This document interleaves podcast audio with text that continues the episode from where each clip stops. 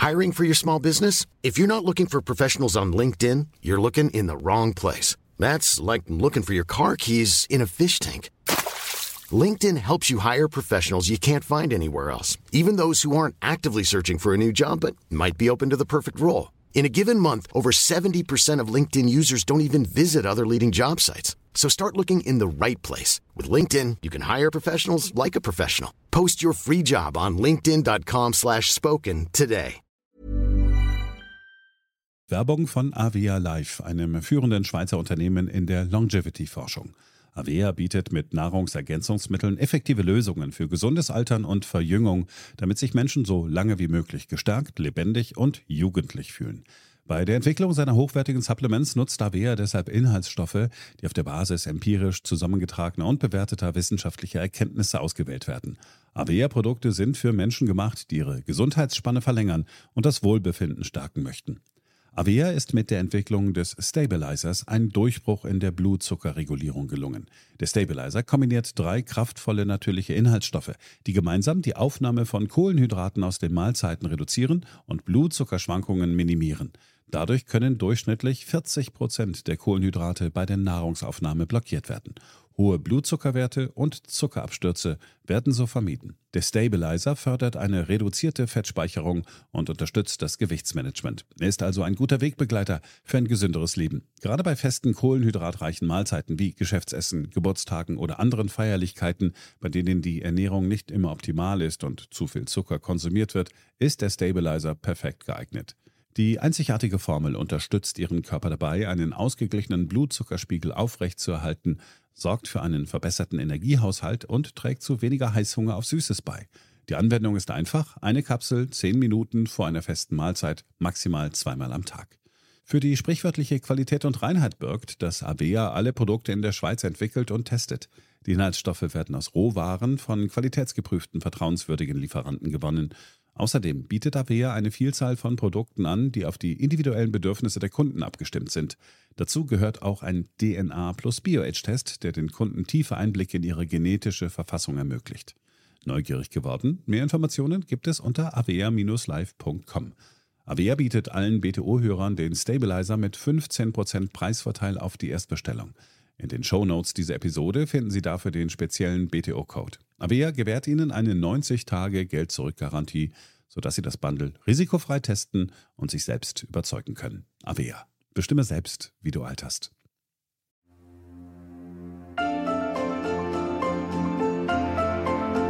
BTO Beyond the Obvious, der Ökonomie-Podcast mit Dr. Daniel Stelter. Featured bei Handelsblatt.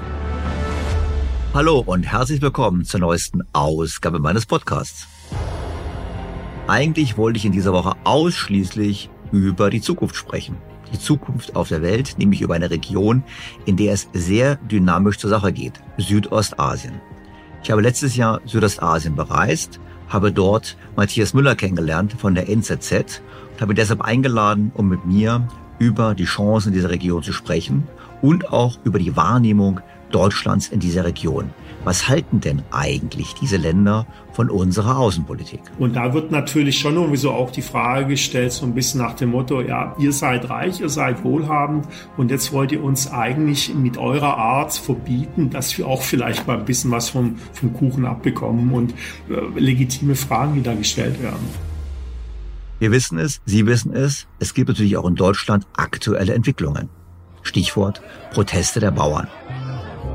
Sie wollen ihre Kritik zum Ausdruck bringen, einige einfach ihrem Ärger Luft verschaffen. Das ist ihr Recht.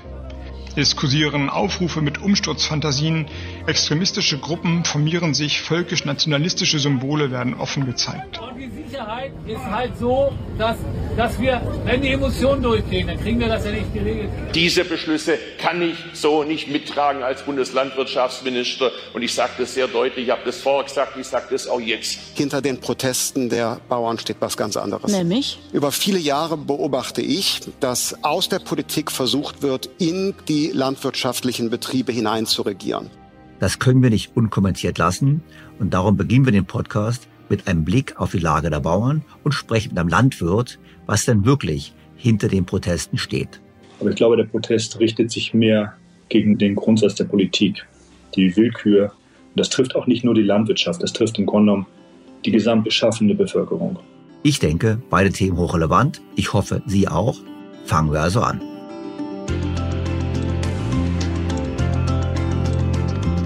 BTO Beyond the Obvious featured bei Handelsblatt. Die Bauern protestieren. Zu Recht oder zu Unrecht. Es gibt Zeitungen mit Schreiben, ziemlich viele sogar, die sagen, die Bauern haben doch gar keinen Grund, sich aufzuregen. Die würden ohnehin so viel Geld verdienen und die paar Euro machen doch nichts aus. Beispielhaft hierfür die Berliner Taz. Der durchschnittliche Hof verliert nur etwa 1700 Euro pro Jahr, wenn die Bundesregierung den Rabatt bei der Energiesteuer auf Agrardiesel streicht. Bei zuletzt im Schnitt 115.000 Euro Gewinn der Haupterwerbsbetriebe steht fest, diese kleine Einbuße wird keinen Hof in die Pleite treiben umso unverantwortlicher ist, dass Organisationen wie der Bauernverband nun die Wut vieler Landwirte auf die Ampelkoalition schüren. Die Agrarlobby hat aus einem vergleichsweise nichtigen Anlass, den 1700 Euro jährlich, eine Protestwelle entfacht, die leicht ausufern kann. Rechtsextreme nutzen sie fleißig aus. Da kann man doch zunächst erstmal nicken und sagen, ja, da ist was dran. Andere Zeitungen hingegen weisen darauf hin, dass es bei den Bauern nicht nur ums Geld geht. Es geht um viel mehr. Und das findet sogar die Süddeutsche Zeitung, die ja eigentlich nicht als besonders ampelkritisch bekannt ist.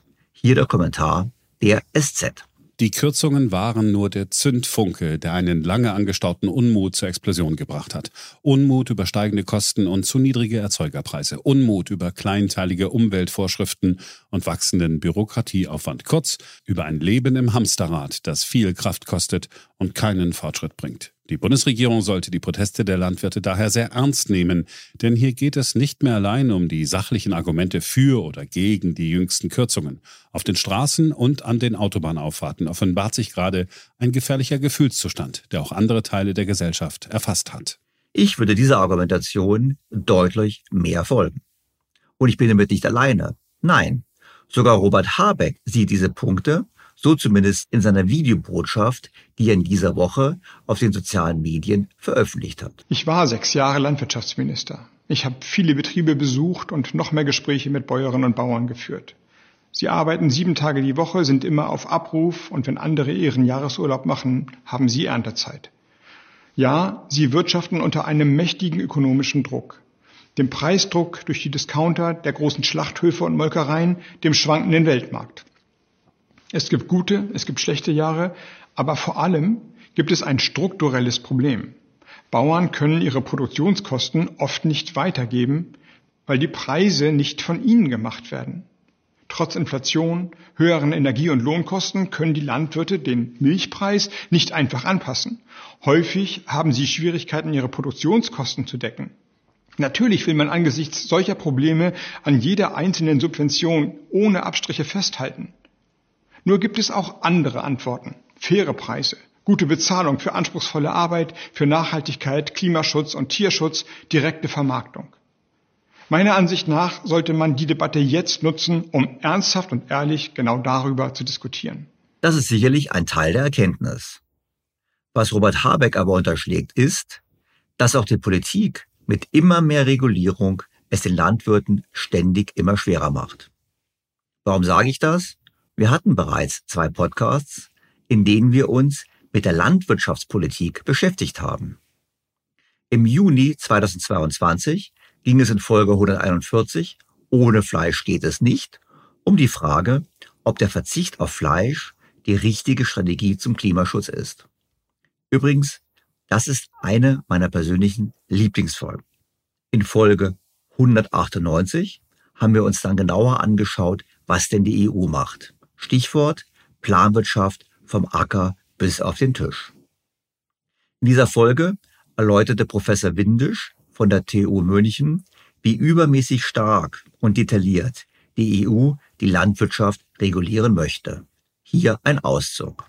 Also wenn ich so äh, diese Ideen über, über nicht essbare Biomasse, Nutztiere, wenn ich das so in den, vor den Verbänden oder vor den Landwirten, wenn ich das präsentiere, die Landwirte, die haben dann haben oftmals noch ganz andere Sorgen. Also geht es gar nicht mal so um die Reduzierung der Tierzahl, sondern es geht einfach um die, die Pflanzenproduktion.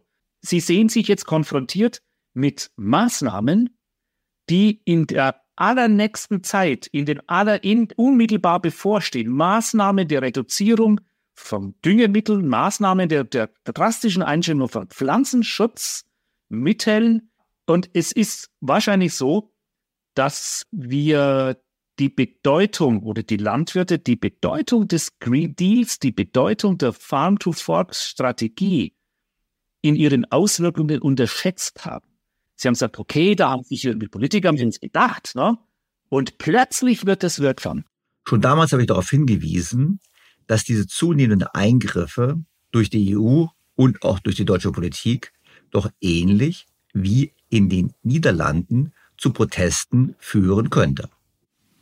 Das heißt, die Bauern merken das jetzt langsam erst. Das heißt, was wir in den Niederlanden erlebt haben, in den Bauernprotesten, das ist etwas, was wir auch noch in anderen europäischen Ländern erleben werden, weil das ja natürlich ganz klar äh, nicht im Interesse der, der Bauern ist. Und wenn ich jetzt unser Gespräch rekapituliere, auch mit Blick auf die Gesamtproduktion an Nahrungsmitteln, die wir leisten sollten, Stichwort Europa einen Beitrag leisten in der Welt, eigentlich auch das Falsche äh, aus unserer wirtschaftlichen Sicht, so wie wir wirtschaftlich unsere, unsere Produktion machen, ist es so.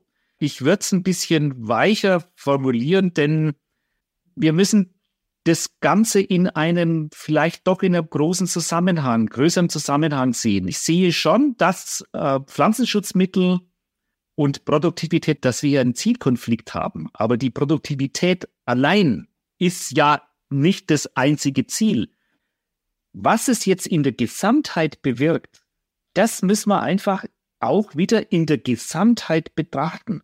Dieses einseitige Runterfahren von Pflanzenschutzmitteln, nur weil wir sagen, das ist schädlich, das ist böse, ja, und es ist aber egal, ob es uns weniger Ernte macht. Das ist sozusagen eine Sichtweise, die kommt aus, einem, aus einer Luxusproduktion heraus. Und diese Sichtweise, die können wir uns, wenn wir die globale Sicht betrachten, eigentlich nicht mehr leisten. Und wo stehen wir heute? Um das besser zu verstehen, spreche ich mit Dirk Hardenfeld. Dirk Hardenfeld war bereits in der Folge 141 zu Gast. Dirk Hardenfeld ist seit Jahrzehnten als Landwirt im Südosten Schleswig-Holsteins tätig. Er betreibt Ackerbau und war lange Jahre auch Erzeuger von Beerenobst.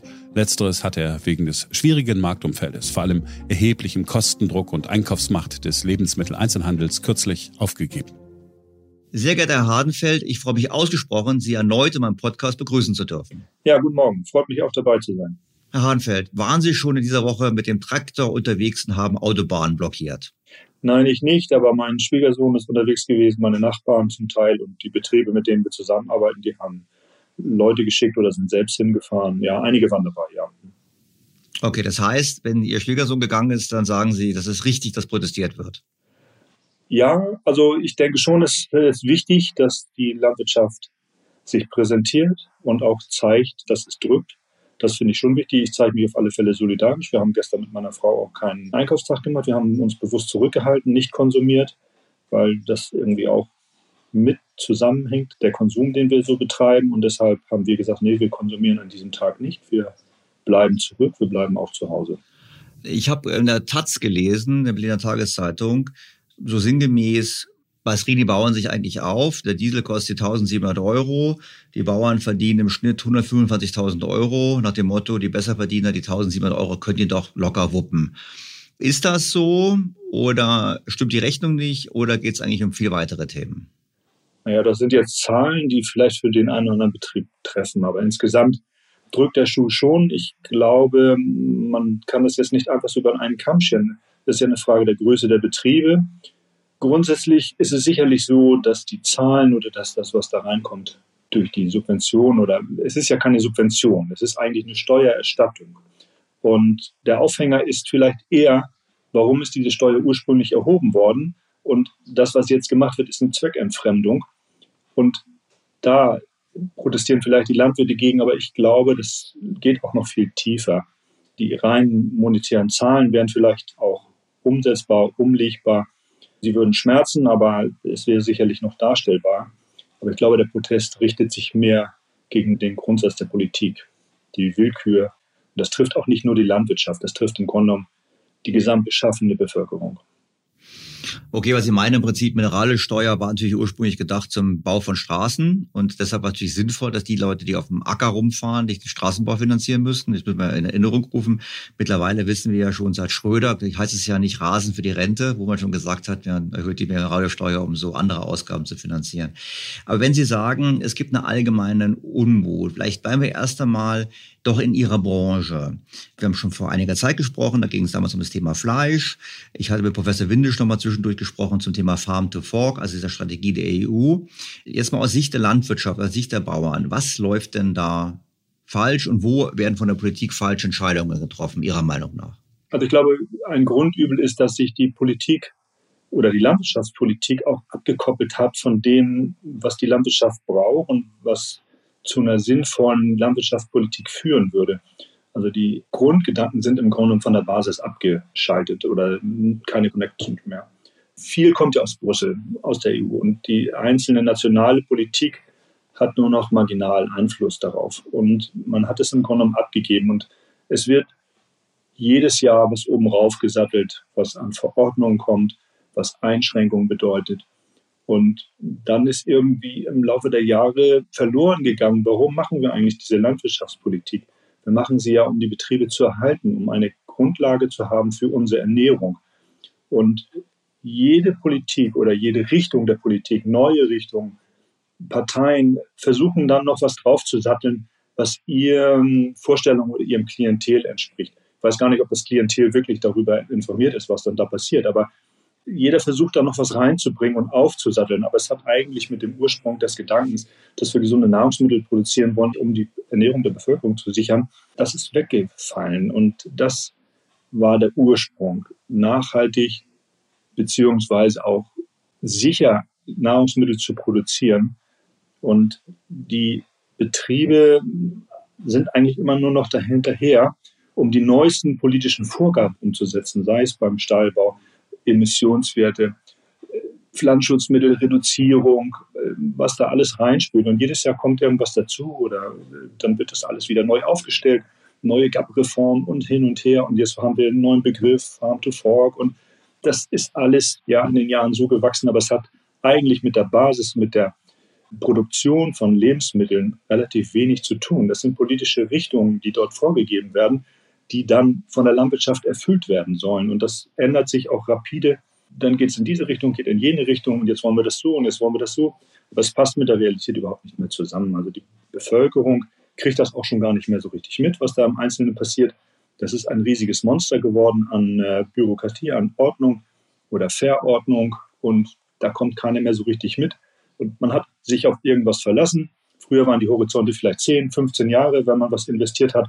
Heute ist alle drei Jahre ändert sich das, man muss wieder umschwenken. Und das ist für die meisten Betriebe nicht mehr umsetzbar.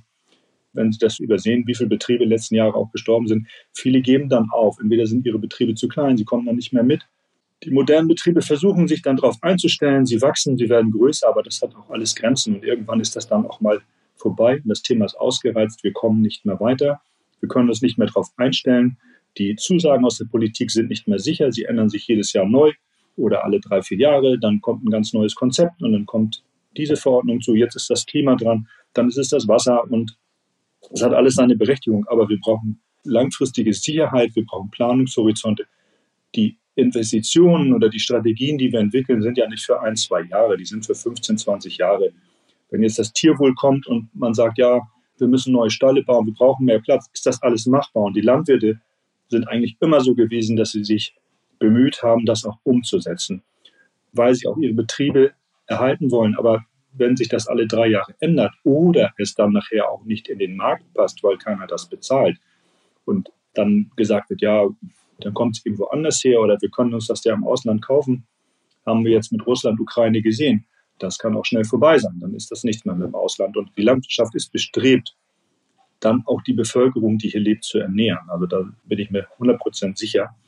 Aber sie versuchen sich anzupassen an das, was an Vorgaben kommt. Und witzigerweise kommt ja nicht mal das hinten raus, was die Politik plant. Also die wollen gerne auch die Betriebe erhalten. Reden Sie mal davon. Herbert hat jetzt gerade wieder so eine Rede losgelassen, wo er dann die Sorgen versteht. Und er war ja Landwirtschaftsminister hier in Schleswig-Holstein und er erkennt das Problem schon und er redet dann ja auch, ja, von den Lösungen, aber er setzt sie nicht um und er hat auch gar kein Interesse. Seine Entscheidung, und das ist bei der Politik eben vielfach, die Entscheidung widersprechen eigentlich dem Gesagten und es nützt den Betrieben gar nichts, was da dann passiert. Und Sie sehen es ja jetzt auch bei der Dieselsteuer, man setzt es ja um. Man ist jetzt nur im ersten Anlauf nicht gleich so weit gekommen, wie man sich das eigentlich gewünscht hat. Aber es wird dann trotzdem umgesetzt. Und das ist, glaube ich, das Hauptproblem, dass die Politik nicht mehr verlässlich ist und wir die Planungshorizonte einfach nicht mehr kalkulieren können. Für mich ist ja immer so in meiner romantischen Vorstellung ist ja der Landwirt der ultimative Unternehmer. Also eigentlich, sie haben ja das Land, sie bauen da Ställe, sie machen Infrastruktur, sie haben Material, sie bearbeiten das, sie überlegen sich, welches landwirtschaftliche Produkt sie herstellen und dann versuchen sie es im Markt zu verkaufen. Jetzt habe ich schon verstanden, schon früher, also schon vor 20, 30 Jahren, da gab es Interventionen, da gab es staatliche Subventionen und Anreize für bestimmte Dinge und so weiter. Jetzt habe ich Ihnen gerade zugehört, dass immer mehr Vorgaben sind. Jetzt frage ich Sie mal ganz keck, wie viel Freiheitsgrade hat man eigentlich noch als Landwirt? Oder ist man als Landwirt heute schon nur noch der Erfüllungshilfe der Brüsseler Bürokratie? Ja, also letzteres glaube ich.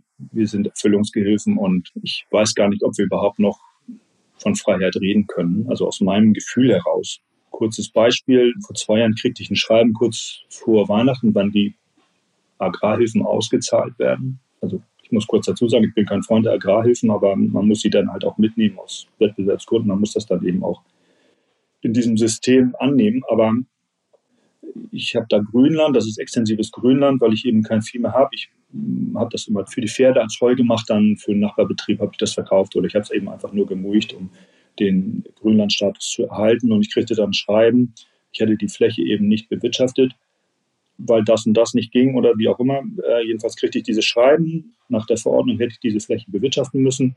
Und ich habe sie nicht bewirtschaftet, weil A, waren da Sauen drauf, also Wildschweine, die das umgedreht hatten. Ich konnte da kein Heu machen und dann war es zum Teil durch das Jahr eben auch zu nass. Und ich habe dann nachgefragt, wie das dann kommt. Ja, alle acht Wochen fliegt irgendwie ein Flieger darüber oder ein Satellit und der misst die Veränderungen an diesen Feldern. Das heißt also, alle acht Wochen wird dieses Feld sozusagen kartiert, beobachtet und wenn dann irgendwie Veränderungen da sind, wird eine KI das dann registrieren und wenn das nicht so ist, dann gibt es halt ein Schreiben. So und da ist mir das überhaupt aufgefallen, wie wir kontrolliert werden und das fand ich eigentlich viel beeindruckender oder irgendwie bedenklicher, als dass ich da jetzt irgendwie vielleicht was nicht richtig gemacht habe. Mir war das gar nicht so bewusst. Ich habe das dann noch abweiden lassen durch Schafe und habe dann eben auch den Grund, warum, wieso, weshalb es zu einer Verzögerung kam, eben aus den eben genannten Gründen dann auch da geschrieben. Und dann kriegte ich irgendwann Weihnachten ein Schreiben, ja, man hätte zweimal hingeschickt, äh, das wurde bestätigt, meine Angaben wurden für korrekt gehalten und die Förderung dafür kann ausgezahlt werden. So. Allein dieser Vorgang zeigt ja, wie viel Bürokratie da drin steckt. Wir reden hier über dreieinhalb Hektar extensives Grünland was eben per Satellit beobachtet wird. Dann werden da noch zwei Leute hingeschickt, die das dann bestätigen, was ich gesagt habe. Und ich habe dann den Schäfer noch aktiviert, dass der zwischen den beiden Jahren das noch abweidet, damit das in, das war damals 20, äh, glaube ich, oder so im Jahr 20 noch bewirtschaftet wird, nach den Vorgaben der EU. Das heißt also, irgendwo in Brüssel interessiert sich einer, was in Schmielau für die drei Hektar Land da gemacht wird. So, und das sind so Dinge, das ist ja nur ein Beispiel, aber das greift in allen. Also die ganze Tiermittel- oder Tierfuttermittelgeschichte, überall äh, ist diese Bürokratie drin. Wir müssen drei, vier Erklärungen und Schreiben abgeben, wenn wir Dünger kaufen, wenn wir Futtermittel kaufen, wenn wir Arzneimittel haben oder, oder, oder. Das hört nicht auf. Und das wird dann eben einmal im Jahr kontrolliert. Ich kriege vom Bauernverband so eine Unterstützung, das ist so eine CD, Hofcheck-up, da wird dann eben diese 300 Fragen oder was weiß ich, die da drin sind, die in so einer Prüfung dann vorkommen können, kann man da abarbeiten, im Vorwege schon einmal sehen, ob man alles in Ordnung hat. Und das ist eine Riesenbelastung. Ähm, ja, das ist letztendlich auch das, woran wir kranken, dieses ganze System. Und das ist, wenn ich so zuhöre, ist das viel mehr die Motivation derjenigen, die jetzt mit dem Traktor nach Berlin fahren, als die Dieselbesteuerung? Also ich denke, das ist das Gesamtpaket. Die Dieselförderung oder diese Rückerstattung der Dieselsteuer ist letztendlich nur noch der Tropfen, der das fast zum Überlaufen bringt. Die meisten Betriebe sind einfach durch damit mit der Politik und mit den ganzen Versprechungen. Also das ist keine Unterstützung mehr. Und irgendwann ist es dann mal genug. Und das ist, glaube ich, jetzt so der Punkt. Aber eigentlich müsste man da faktisch, wenn ich so zuhöre, müsste man eigentlich ja nach Brüssel auch fahren, nicht? Weil Sie sagen ja, das meiste kommt aus Brüssel. Oder, ich habe das mal gehört, ich weiß nicht, ob das stimmt, oder ist es, dass die Deutschen wieder besonders gründlich bei der Umsetzung sind oder dass die Deutschen noch zusätzliche Auflagen sich überlegen, also quasi über das Vorgegebene hinaus agieren? Ja, ich denke, fast alle Punkte, die Sie genannt haben, treffen so zu. Also sicherlich die Deutschen sind immer sehr gründlich in der Verwaltung. Das, das ist schon so. Wir satteln was oben drauf. Das ist aus. Das ist die aktuelle Politik jetzt, die eben oben noch was drauf sattelt. Die Bürokratie kommt aus Brüssel, aber diese politischen Vorgaben oder jetzt auch die Steuer, das ist ja dann ein deutsches Problem. Wenn wir das mit den, auf den Diesel wieder runterbrechen, andere Länder zum Beispiel, da können die Landwirte mit Heizöl fahren. Das ist im Grunde genommen chemisch das Gleiche oder ähnlich. Das ist technisch möglich da ist eben diese Steuer gar nicht drauf, die wir in Deutschland insbesondere ja auf den Diesel erheben. Es ist ja auch nicht so, dass in allen Ländern diese Höhe der äh, Dieselsteuer so drauf ist. Also andere Länder haben da durchaus ganz andere Preise und auch ein ganz anderes Steuerniveau. Und das macht es dann eben in Deutschland halt auch schwierig. Sicherlich haben wir in Deutschland auch wieder andere Vorteile. Wir haben andere Strukturen in der Landwirtschaft, die ja auch sich ständig wieder neu anpassen. Da haben wir wahrscheinlich auch Vorteile. Aber insgesamt äh, haben wir schon eine sehr, sehr hohe Belastung auch in Deutschland. Wie steht es denn um die Wettbewerbsfähigkeit der deutschen Landwirtschaft? Sind Sie denn äh, wettbewerbsfähig verglichen, also innerhalb, fangen wir erstmal an, innerhalb der EU mit den Franzosen und anderen und international? Ja, das kommt ein bisschen darauf an, wie, welche Betriebe ich betrachte. Also einige Betriebe sind schon äh, sehr wettbewerbsfähig, das glaube ich schon. Aber es ist eben auch der Strukturwandel. Also wir haben eben auch schon mittlerweile relativ große Betriebe und auch sehr strukturell gut aufgestellte Betriebe. Aber auch die müssen kämpfen. Also das ist schon so, dass die immer am Ball bleiben müssen und der Strukturwandel hört auch nicht auf. Also eigentlich das, was man nicht will, dass wir hinkommen zu Großbetrieben oder Konzernen fast. Äh, das äh, will man ja eigentlich nicht. Das hat ja mit bäuerlicher Landwirtschaft nichts mehr zu tun. Aber das ist der Zwang. Und da sind wir schon ganz gut aufgestellt, glaube ich, im Vergleich, gerade was den Ackerbau angeht und auch einige Viehbestände. Aber da fängt es dann auch schon wieder an zu kneifen. Also man muss sich entscheiden, meine ich, aus der Politik oder aus der Gesamtrichtung, wo wollen wir denn hin? Wollen wir zur bäuerlichen Landwirtschaft? Die ist in anderen Ländern wieder stärker, also die ist da noch besser aufgestellt. Wenn Sie Frankreich zum Beispiel angucken, die haben da auch eine anders schützende Gesetzgebung. Wenn man das aber auf den Weltmarkt bezieht, ist das natürlich nachteilig. Nur die Frage ist, was will ich oder was will die Politik oder was will die Bevölkerung auch haben? Und das ist so, dass man zwar das eine möchte, aber das andere eigentlich durch die Bürokratie oder durch die Vorgaben steuerlicher Art oder auch gesellschaftlicher Art installiert. Also da ist Wunsch und Ziel sind da weit auseinander. Aber Im Prinzip, was wir da eigentlich wollen, ist doch, äh, dass sie möglichst viele Nahrungsmittel herstellen im Inland, weil wir wenig importieren müssen. Weil importierte Nahrungsmittel haben wahrscheinlich einen höheren CO2-Abdruck. Und gleichzeitig wollen wir, dass sie das möglichst effizient und effektiv machen. Das heißt, dass sie auch bei der Erzeugung möglichst wenig CO2 erzeugen. Im Prinzip ist das, was wir eigentlich wollen. Wir wollen gesunde Nahrungsmittel, wollen die Bevölkerung ernähren. Wir wollten auch, glaube ich, einen maximalen Output haben, weil die Böden sollten es hergeben. Die Frage ist so ein bisschen, wenn ich jetzt, und ich bin jetzt da vielleicht nicht gut informiert, aber wenn ich so die öffentlichen Proteste sehe, da hängt man sich jetzt quasi auf an dem Dieselthema, an den Kosten. Aber ich habe jetzt nicht den Bauernverband groß gehört, der gesagt hat, wir brauchen im Prinzip eine grundsätzlich andere Landwirtschaftspolitik, was Sie hier fordern. Das habe ich jetzt in dem Wort nicht gehört. Ich meine, haben sich da die Verbände schon zu sehr der Politik ähm, angenähert oder aufgegeben oder kapituliert? Warum stellt man diesen Aspekt, den Sie gebracht haben, nicht viel mehr ins Zentrum der öffentlichen Proteste? Also wenn Sie die Spruchbänder bei den Landwirten sehen, dann ist das, glaube ich, schon, wird das schon kommuniziert. Da steht ja oft, es reicht, es ist jetzt genug. Also das bedeutet ja, dass... Dass es um mehr geht, richtig, ja? Dass es um mehr geht. Und die Bauernverbände, das ist vielleicht eine Frage der Ebene, auf welcher Ebene äh, die kommunizieren. Also die höchsten Ebenen, deutschlandweit, nationalweit, EU-weit vielleicht, die betreiben natürlich irgendwie so eine gewisse Appeasement-Politik. Das heißt, die reden ja den ganzen Tag in ihrer Arbeit mit den Politikern und da gleicht man sich natürlich ein bisschen an. Man formuliert dann Strategien, die vielleicht beiden Seiten, vermeintlich beiden Seiten dienen. Und dadurch kommt natürlich dann irgendwie auch eine andere Ideenrichtung hinein. Und ich glaube, wenn das dann nachher in der Landwirtschaft auf die harte Realität trifft, ist nicht alles umsetzbar, was sich da so ausgedacht wird. Es nützt nichts, einen guten Marketingspruch haben oder eine Formulierung zu haben für eine Richtung.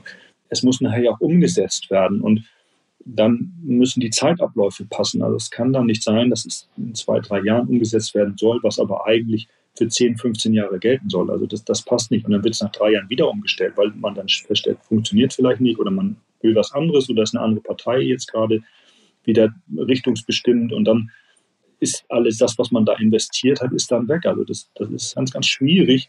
Und da glaube ich, dass die Bauernverbände schon immer wieder sich sozusagen mit ins Boot holen lassen von der Politik, auch weil sie natürlich klar Kompromisse eingehen wollen und weil sie das auch nach vorn hin lösen wollen, positiv. Aber es passt dann meistens nicht mehr in der Realität. Ich wollte gerade sagen, aber die Erfahrung spricht nicht dafür, dass sie gut, gute Arbeit gemacht haben, die Bauernverbände, weil selbst wir heute nicht zusammen miteinander sprechen, weil das ist ja so ein bisschen so. Wenn ich Ihnen so höre, sage ich mir, okay, da sitzen im Prinzip äh, die Bürokraten der Politik mit den Bürokraten des Bauernverbandes zusammen und sie arbeiten irgendwelche Kompromisse aus und Kompromisse haben halt oftmals mit der Realität auf dem Acker relativ wenig zu tun. Jetzt wäre meine Frage an Sie, jetzt sprechen wir miteinander und das hören viele Leute, das hören auch Leute im politischen Berlin.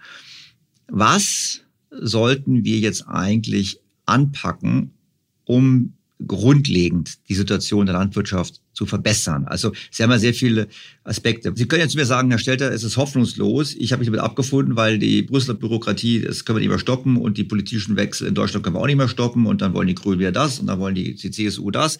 Vergessen Sie es oder Sie sagen zu mir, nee, es gibt Ansatzpunkte, also Hebel und die sollten wir jetzt aktivieren, weil jetzt sind wir an einen Punkt gekommen, wo wir so in der Sackgasse drin sind, wir brauchen einen Neustart. Gibt es da Aspekte, wo Sie sagen, jawohl, in die Richtung sollte man denken und was sollte man dann tun? Ja, das ist ein ganz schwieriges Feld. Also ich glaube, mit einzelnen Maßnahmen werden wir das nicht mehr lösen.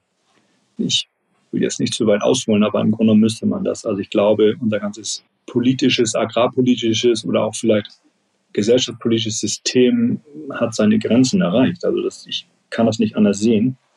Wir kommen an Punkte, die sind nicht mehr durch Verordnungen, durch Gesetze, durch Steuern lösbar. Das ist, glaube ich, nicht nur in der Landwirtschaft. Aber das ist rein mein Gefühl, meine persönliche Einstellung. Wir kriegen das mit Einzelmaßnahmen nicht mehr hin. Und ich verfolge auch viele Ihrer Podcasts und sehe auch manchmal Ihre Beiträge. In anderen Feldern der Gesellschaft ist das ja genauso. Das wird schwierig, das zu lösen. Also ich sehe im Moment jetzt so ad hoc keine Lösung wir brauchen eine grundlegende Diskussion, wie wir mit der Gesellschaft weitermachen wollen. Aber eigentlich ist der Diskussionsprozess ja schon angestoßen auf vielen Ebenen. Nur ich habe das Gefühl, die Politik marschiert in ihre Richtung und der Rest der Bevölkerung kommt nicht mehr mit. Also das gilt für die Landwirtschaft genauso wie für andere Teile, Handwerker, wie auch immer. Gut, das heißt, wir brauchen erst einmal die Erkenntnis der Politik, dass sie auf dem Holzweg ist. Und im Zweiten ist natürlich so, Sie sagen, einzelne Maßnahmen helfen nicht mehr. Wahrscheinlich müsste man statt mehr Maßnahmen zu erlassen, vergangene Maßnahmen erstmal streichen. Man müsste wahrscheinlich den, also Ihnen, den, Ihrer Branche, natürlich für andere Branchen auch, mehr Freiheitsgrade geben und sagen, wir wollen das nicht Detail vorgeben, sondern wir sagen, ja, wir haben zwei Ziele. Also ich bin jetzt ganz simpel, wir haben zwei Ziele bei Ihnen. Wir wollen, dass Sie möglichst viele gute Nahrungsmittel herstellen zur Versorgung der Bevölkerung und wir wollen gleichzeitig den Klimaeffekt reduzieren. So, und das ist doch eigentlich der Rahmen. Und wenn man das so, das Rahmen hat, dann müsste es eigentlich möglich sein, mit einer relativ einfachen Rahmensetzung Ihnen Leitplanken zu geben, innerhalb deren Sie dann planbar agieren können. Ja, also dem würde ich so zustimmen insbesondere was die Freiheit angeht und die Freiheit der Entscheidung. Die Frage ist ja, ob dann die Politik oder die Verwaltung diese Instrumente aus der Hand geben möchte. Und oftmals hat man ja das Gefühl, dass sie letztendlich nur noch um der Instrumente willen oder um ihres Einflusses willen diese ganzen Verordnungen erlassen und nicht mehr um der fachlichen oder praxisorientierten Lösung willen, sondern einfach nur noch um Element der Steuerung zu haben. Deswegen glaube ich, dass das anders aufgesetzt werden muss. Und Freiheit ist sehr, sehr wichtig und der Rahmen sollte möglichst klein sein, der die Betriebe einschränkt. Nur das ist eben gerade der Punkt, von dem ich glaube, dass der so ohne weiteres nicht mehr zu lösen ist. Also wir erscheinen am 14. Januar, also morgen von heute aus gesehen am 15. soll der große Protesttag sein in Berlin. Jetzt habe ich ja verstanden, Die Frustration der Branche geht weit über die Steuererhöhung hinaus. Die Antwort der Politik ist noch fern davon. Das ist, was die Steuer betrifft, aber auch sicherlich das Thema, was Sie angesprochen haben. Wie geht's weiter? Werden die Bauern jetzt Ihrer Meinung nach wieder irgendwann friedlich und sie leiden das weiter? Oder sind wir wirklich an einem Wendepunkt, wo wir quasi wie auch in Niederlanden oder anderen Ländern damit rechnen müssen, dass jetzt sozusagen das ein dauerhaftes gesellschaftliches Thema sein wird, quasi der, ich sag mal, in Anführungsstrichen, der Aufstand der Bauern gegen im Prinzip die Folgen von einer jahrzehntelangen politischen Entwicklung? Ich glaube, dass das jetzt mit diesem Prozess nicht zu Ende ist. Ich glaube aber auch, dass der nicht die Wirkung haben wird, die sich die Bauern vielleicht davon erhoffen. Was sicherlich erkennbar ist, dass sehr, sehr viele Teile der Bevölkerung hinter der Landwirtschaft stehen. Also das empfinde ich schon auch aus dem Umfeld und man sieht es ja auch in den sozialen Medien, auch bei den Befragungen der Fernsehsender, dass es schon auch eine große Solidarität gibt, weil es eben auch viele betrifft von daher die größte Hoffnung, die ich hätte, wäre, dass die Politik ein bisschen aufwacht und sich etwas reflektiert, vielleicht einfach in ihrem Handeln und in ihren Vorgaben. Wobei ich da nicht glaube, dass es wirklich so ist. Das ist nur eine Hoffnung. Herr Hanfeld, das ist in der Tat schwierig und ich kann Ihnen nur beipflichten, ich hätte diese Hoffnung auch. Ich hoffe, dass wir einen Großwechsel haben. Und Sie haben es ja angesprochen. Es ist Landwirtschaft, aber es geht auch in andere gesellschaftliche Bereiche hinein. Wir haben es in der Tat zu tun mit einer Politik, mit einem Staat, der immer mehr im Detail Regeln und Vorgaben machen möchte. Aber wir wissen ja, das kann man eigentlich nicht. Wir müssen eigentlich viel mehr wieder glauben an die individuelle Organisationsfähigkeit und Leistungsbereitschaft der Menschen. Und gerade eben, da sind wir, glaube ich, sind es schon die Landwirte, die Prototypen dessen, weil sie haben ja oftmals über Generationen hinweg ihre Betriebe geführt. Und deshalb ist es, glaube ich, schon auch gut aus meiner Sicht, dass eben es diese Proteste gibt. Also das muss ich schon auch klar, klar sagen. Und mich ganz herzlich bei Ihnen bedanken für Ihre Zeit und für Ihre Ausführungen. Ja, gerne. Ich danke auch. Ich hoffe, das war verständlich. Man kommt ja in diesen Gesprächen immer schnell mal vom Kleinen zum Großen. Manchmal kann ich einfach das so zu reduzieren auf ein paar Formulierungen, die dann auch eindringen. Aber das ist dann eben so. Herr Hanfeld, vielen herzlichen Dank.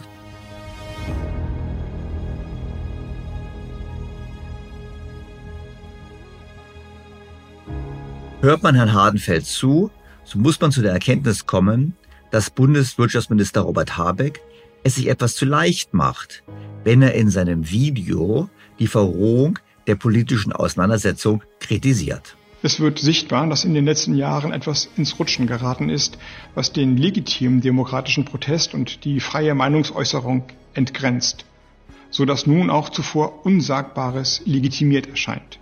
Ja, natürlich ist etwas ins Rutschen gekommen in diesem Land und das, denke ich, liegt überwiegend an der Politik.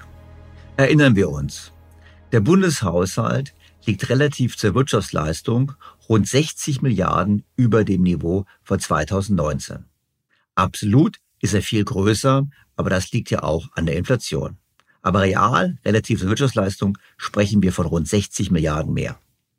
Und bei diesen 60 Milliarden mehr hat die Ampelregierung keine Einsparungsmöglichkeiten gefunden, sondern hat die Abgaben und Steuern weiter erhöht.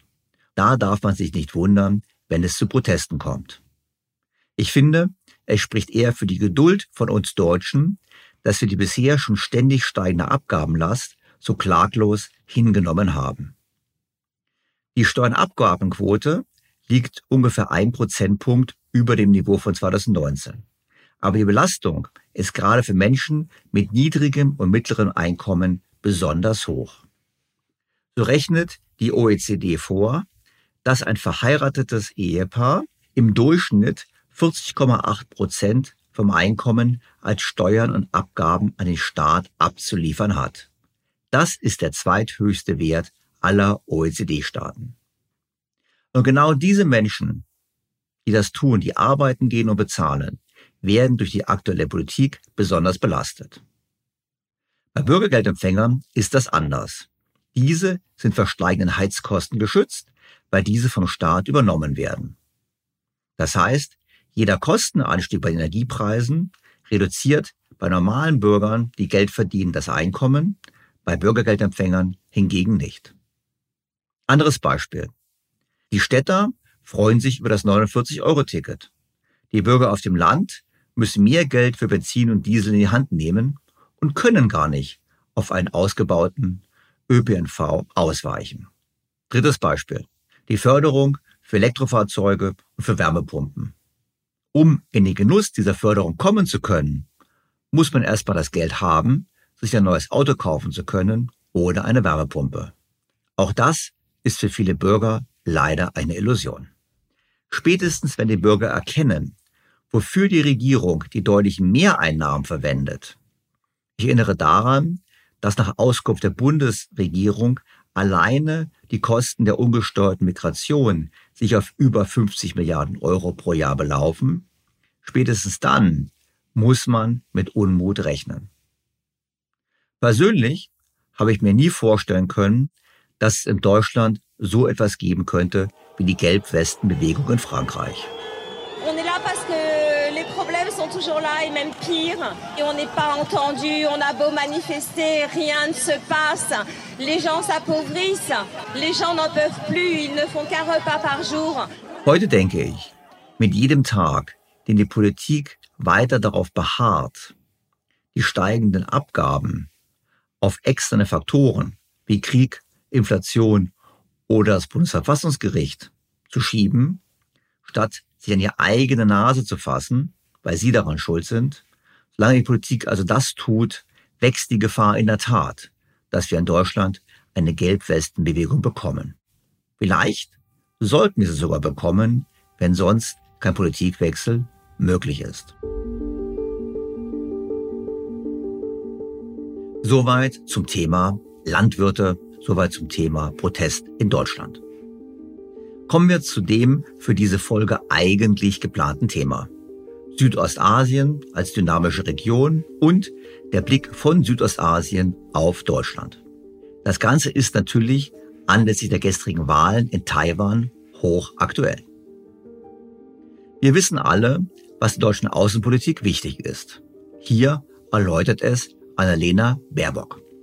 Erstens ist feministische Außenpolitik kein nice to have, ein kleines Blümchen, eine Schleife noch obendrauf, sondern feministische Außenpolitik zieht sich durch alle Bereiche unseres außenpolitischen Handelns. Von der humanitären Hilfe über Stabilisierungsmaßnahmen, Friedensmissionen und auch in der auswärtigen Kultur- und Bildungspolitik. Die Generaldirektorin der Welthandelsorganisation Ngozi Onkoya Iweala zitierte auf einer Botschafterkonferenz einen afrikanischen Diplomaten so. Wenn wir mit China sprechen, bekommen wir einen Flughafen. Wenn wir mit Deutschland sprechen, bekommen wir eine Belehrung. Und genau das habe ich auf meinen Reisen im letzten Jahr auch immer wieder gehört. Sei es in Singapur, Malaysia oder auch in Indien. Wir sind die Moralweltmeister, was aber nicht unbedingt gut für das Geschäft ist.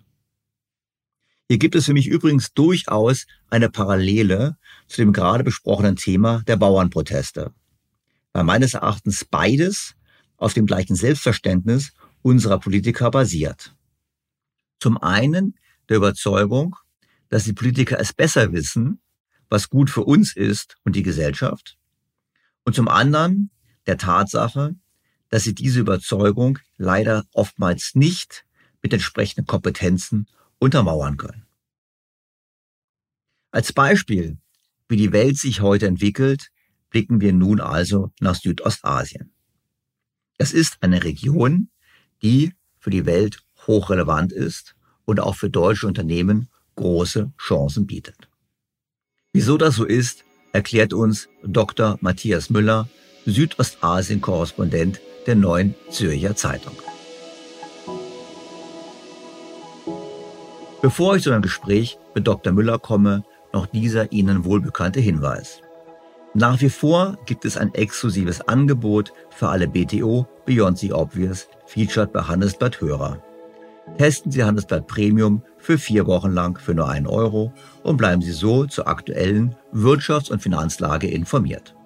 Mehr erfahren Sie unter handelsblatt.com-mehr Perspektiven und natürlich auch wie immer in den Shownotes zu dieser Ausgabe. Doch nun zu meinem Gespräch mit Dr. Müller. Matthias Müller studierte Volkswirtschaftslehre in Tübingen und Mexiko und promovierte zum Thema Geldpolitik in Bayreuth. Seit 2010 ist er als Journalist bei der NZZ. Zunächst in Europa wechselte er im Februar 2015 nach Peking, wo er zuständig für China, Hongkong, Macau, die Mongolei und Nordkorea war. Seit August 2021 ist Müller zuständig für Südostasien und hat seinen Dienstsitz in Singapur. Sehr geehrter Herr Müller, ich freue mich ausgesprochen, Sie in meinem Podcast begrüßen zu dürfen. Die Freude ist meinerseits.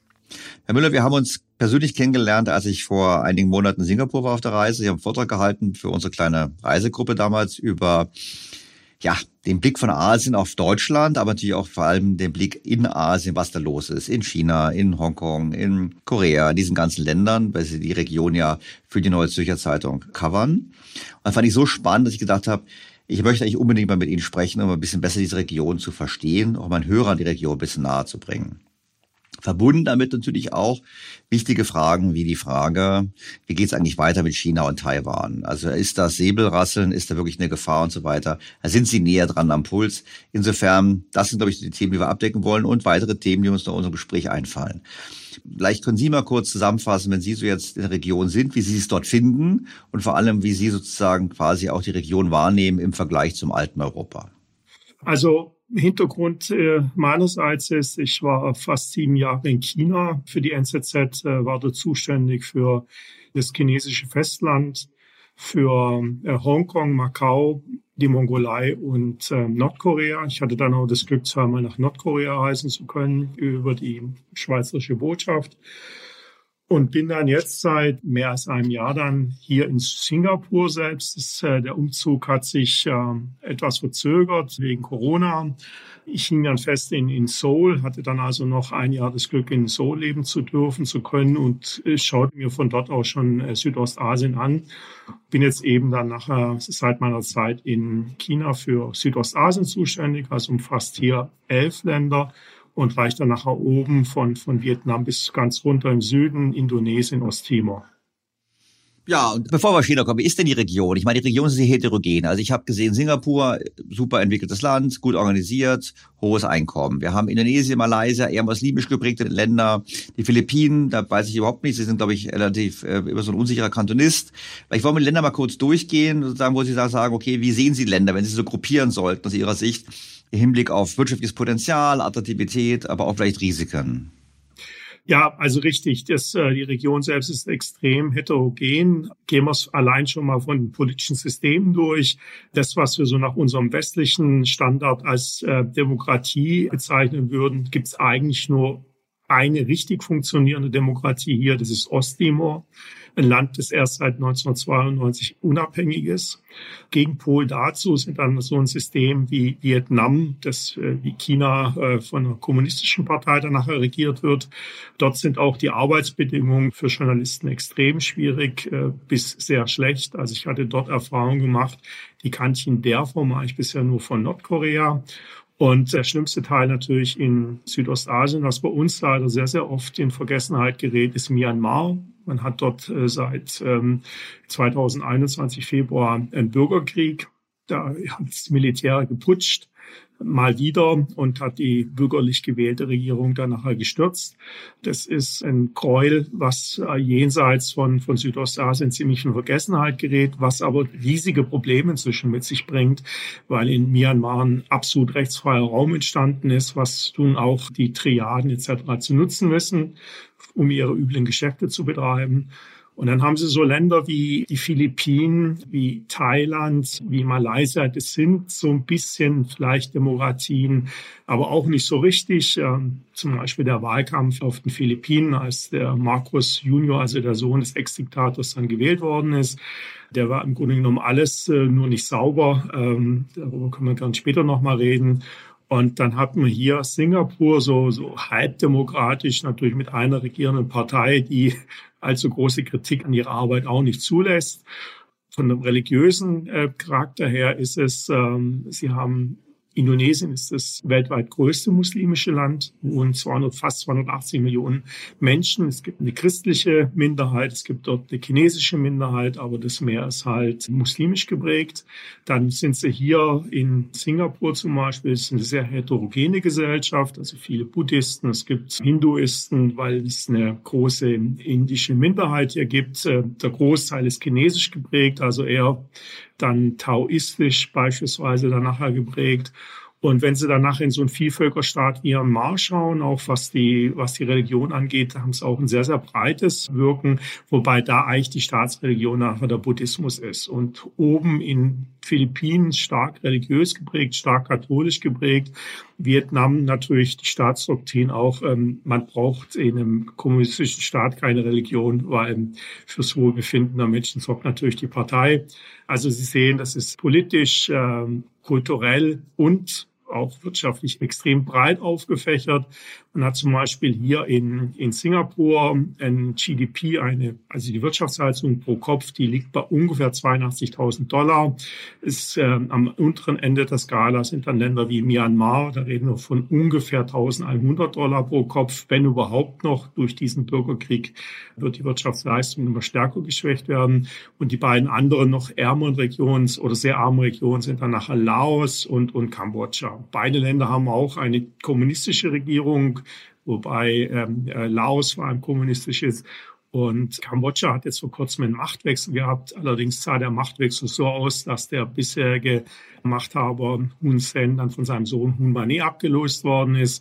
Kambodscha ist auch wieder sehr, sehr spannend, weil sie dort innerhalb der Regierung ähm, ist im Grunde genommen Familienbetrieb.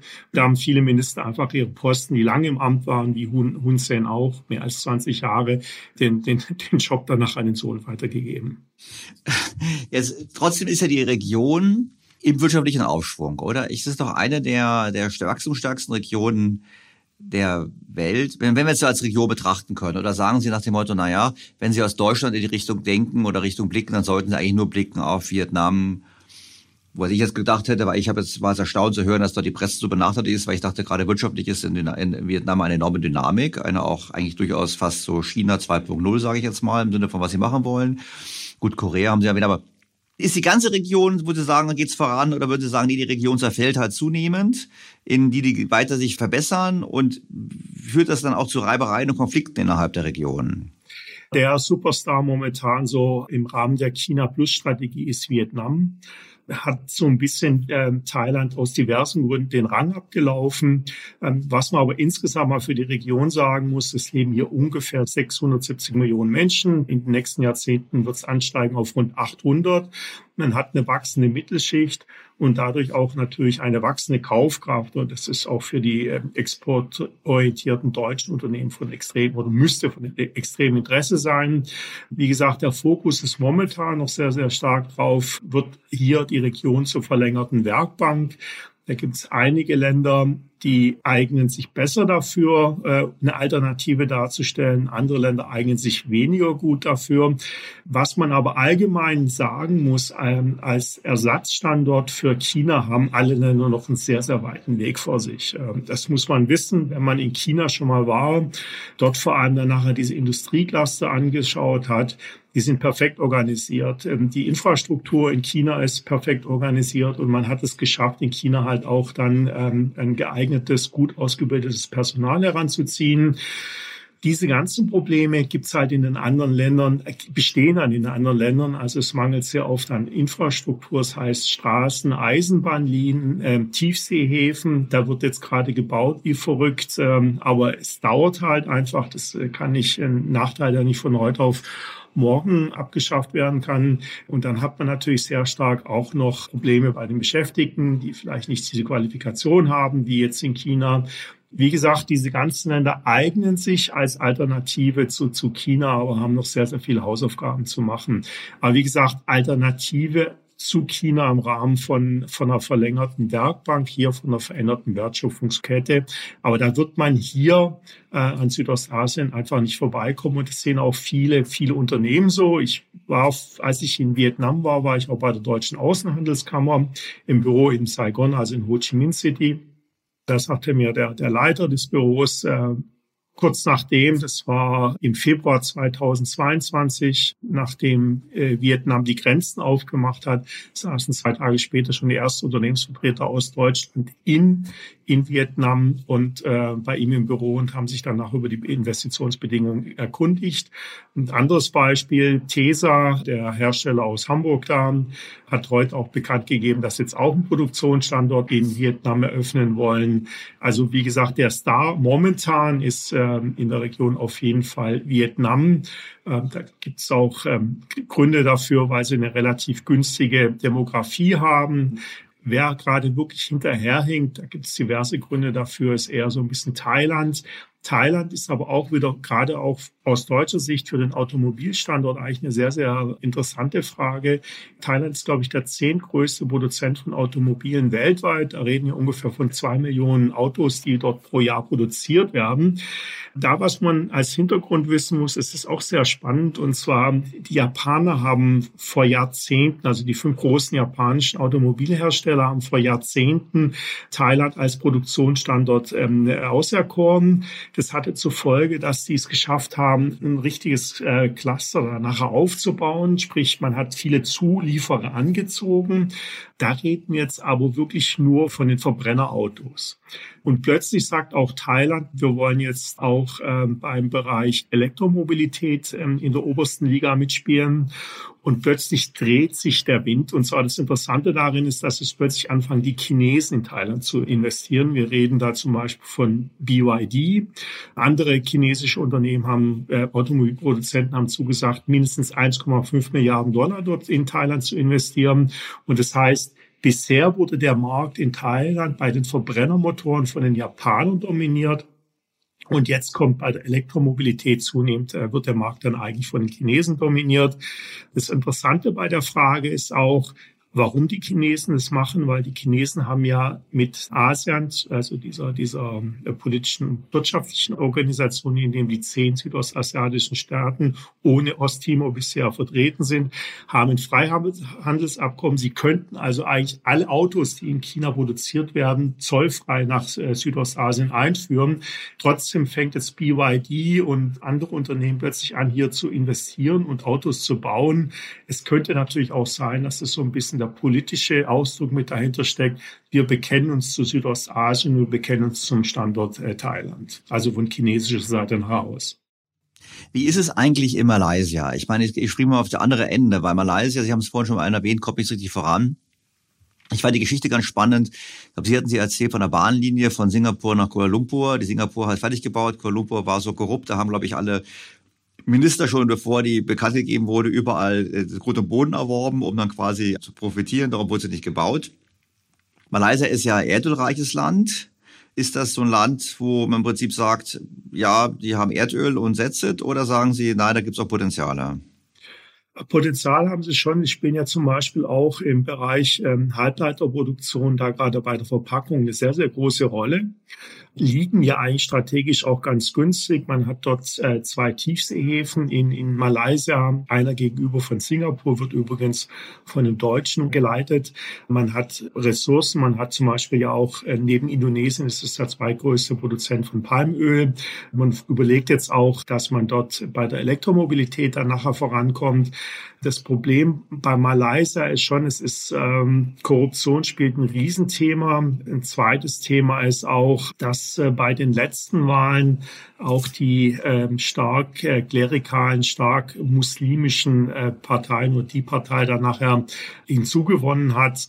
Und es gibt manche Regionen, also die sind sehr stark muslimisch geprägt. Und da geht es einfach im Grunde genommen, das, das Irre daran ist, genau dort, wo diese muslimischen Parteien dann nachher in den Gliedstaaten regieren, geht es eigentlich überhaupt nicht voran. Die sind die Ärmsten dort in der Region. Potenzial ist da. Aber momentan sehe ich da in den Gesprächen, was jetzt so nach China kommen könnte in der Region, Vietnam ganz klar in der Spitzengruppe, Thailand hinkt so ein bisschen hinterher, auch wegen der Demografie. Das Land altert bereits sehr schnell. Und zunehmend auch interessant wird Indonesien. Indonesien betreibt eigentlich für Liberalökonomen eine desaströse Politik, aber irgendwie machen die es gar nicht mal so doof damit. Ich gebe ein Beispiel, ähm, und zwar bei uns diese Energiewende äh, geht ja ohne Elektromobilität nur schwer voran. Jetzt ist es halt so, ähm, Elektromobilität braucht man Batterien und für diese Batterien braucht man Nickel. Auch Nickel. Äh, man kann es ja teilweise ein bisschen variieren, aber an Nickel kommt man halt momentan auch noch nicht vorbei. Und der größte Produzent weltweit von Nickel ist Indonesien. Der jetzige Präsident von Indonesien, Jokowi, der tritt ähm, dann nächstes Jahr ab. Die haben im Februar dann Wahlen, hat zum Beispiel jetzt im Bereich ähm, Nickel verordnet, dass kein Nickel mehr exportiert werden darf. Und zwar seine grundlegende Idee ist, ähm, dass dadurch von der Mine bis zum fertigen Endprodukt der Batterie die gesamte Wertschöpfungskette im Land verbleibt und nicht nur abgebaut wird und nachher dieser Rohstoff nur exportiert wird. Die Folge davon ist, ich war vor ein paar Wochen auf den Nordmolukken. Die Nordmolukken muss man sich vorstellen, wenn man ähm, äh, Darwin oben im Norden von Australien einfach noch weiter nördlich geht, kommt man irgendwann mal zwangsläufig bei den Nordmolukken raus. Und dort habe ich dann nach äh, einer recht äh, schwierigen Anreise habe ich da nachher dann so eine Mine mir angeschaut, beziehungsweise äh, das muss man sich, also das ist nicht nur eine Mine, und zwar da war vor ein paar Jahren gar nichts, wirklich gar nichts. Und heute sind da schätzungsweise ungefähr 40.000 Arbeiter. Da wird abgebaut, es wird dann nachher verarbeitet. Sie haben da also lauter so Öfen, wo das nachher verarbeitet wird. Und inzwischen soll, das muss ich aber noch, habe ich, da fehlt mir noch die Bestätigung, sogar die Batterie vor Ort fertiggestellt werden und dann nachher in den Export gehen. Das ist ein riesen Industriepark. Betrieben wird der von, von chinesischen äh, Konglomerat. Die Batterie wird nachher auch von einem chinesischen Unternehmen produziert. Und wenn man eben mit Indonesien darüber spricht, sagen die, naja gut, wir haben sie euch Europäern auch angeboten, aber ihr wolltet ja nicht. Diese Produktionsstätte wird rund um die Uhr betrieben. Wenn Sie da morgens um sieben oder dann abends äh, jeweils bei den Schichtwechseln dort mit dem Auto in die Richtung fahren, da brauchen Sie für fünf Kilometer teilweise zwei Stunden, äh, weil Sie da umgeben sind von lauter kleinen Motorrädern, äh, von Autos. Es ist, herrscht das pure Chaos. Und auffallend daran ist halt auch, äh, dass sie relativ viel chinesische Arbeitskräfte dort sehen. Die haben aber oft nicht den Kontakt zu den Indonesiern, weil die in eigenen Unterkünften auf dem Gelände des äh, Industrieparks danach erleben. Warum sind die Chinesen da? Ich meine, das ist interessant. In Afrika ist ja auch so. Warum schicken die eigene Leute? Ich meine, die haben ja demografisch auch keine so gute Entwicklung. Die könnten auch sagen, ich finde ja die Logik von dem indonesischen Präsidenten gar nicht schlecht zu sagen. Statt Rohstoffe zu industrialisieren, wir schaffen damit höherwertige Arbeitsplätze. Man kann ja auch sagen, sobald wir mal Batterien bauen für Dritte, lernen wir auch, wie es geht. Also man könnte ja sogar sagen, das ist eine langfristige Industrialisierungsstrategie. Dann frage ich mich, wieso die dann die Chinesen kommen lassen. Um so einen Industriepark zu betreiben, fehlt ihnen einfach zum Beispiel aus Know-how. Und äh, warum die da nachher diese eigene Arbeitskräfte mitbringen, ich es jetzt wieder, ich war jüngst in Kambodscha, habe da einen neuen Flughafen angeschaut, auch von Chinesen gebaut, überall chinesische Zeichen, das heißt also auch Arbeitskräfte. Das eine ist, es wird Teil des Deals sein, dass die Chinesen sagen, hört her, äh, wenn wir das schon machen, da wollen wir auch zumindest Teil der Arbeitskräfte, wenn nicht äh, die meisten dann nachher mitbringen und forthaben, weil wir wissen, den trauen wir, die, die, die machen das, was wir wollen. Das wird Teil des Deals sein. Und für Indonesien ist es natürlich ganz interessant, auch ein Lerneffekt dabei. Wie, wie betreibt man so einen Industriepark? Die Mine selbst wird von französischen Unternehmen mitbetrieben, also der Abbau. Natürlich sind auch Lerneffekte für solche Länder wie Indonesien mit dabei. Und äh, da hat man mit China auch einen Partner gefunden, mit denen, also es ist keine Liebesheirat, ähm, aber zwischen Ländern finden nie Liebesheiraten statt. Ich glaube, davon sollten wir uns irgendwann mal lösen. Selbst wenn wir noch glauben, wir Deutschen werden von den Amerikanern geliebt oder so, da kann man uns gern weiter in die eigene Tasche lügen. Hintergrund ist, äh, das sind einfach Zweckgemeinschaften, die funktionieren mal besser, mal schlechter. Anderes Beispiel, in Indonesien hat man jetzt die erste Hochgeschwindigkeitsstrecke ein, also für einen Zug eingeweiht, und zwar zwischen Jakarta und Bandung. Dauerte länger, wurde teuer, aber sie steht nun, gebaut natürlich von Chinesen. Und es ist damit auch die erste Hochgeschwindigkeitsstrecke für Züge in ganz Südostasien. Jetzt kommen wir wieder zu dieser Idee nachher zurück, was Sie vorher erwähnt haben. Äh, diese Zugverbindung hier in ganz Südostasien, das ist im Grunde genommen die grundlegende Idee, dass China dann nachher über die äh, Provinz Yunnan dann nachher mit Südostasien per Zug auch verbunden wird. Der erste Schritt in die Richtung ist schon erfolgt. Ähm, die Chinesen haben in Laos eine Eisenbahnstrecke gebaut, von, die führt von Vientiane das ist unten an der thailändischen Grenze die Hauptstadt von Laos, quer durchs Land, dann bis äh, Boten. Das ist danach der Grenzort rüber nach China. Dadurch hat jetzt Laos auf einen Schlag Zugang zum chinesischen Netz für Hochgeschwindigkeitszüge.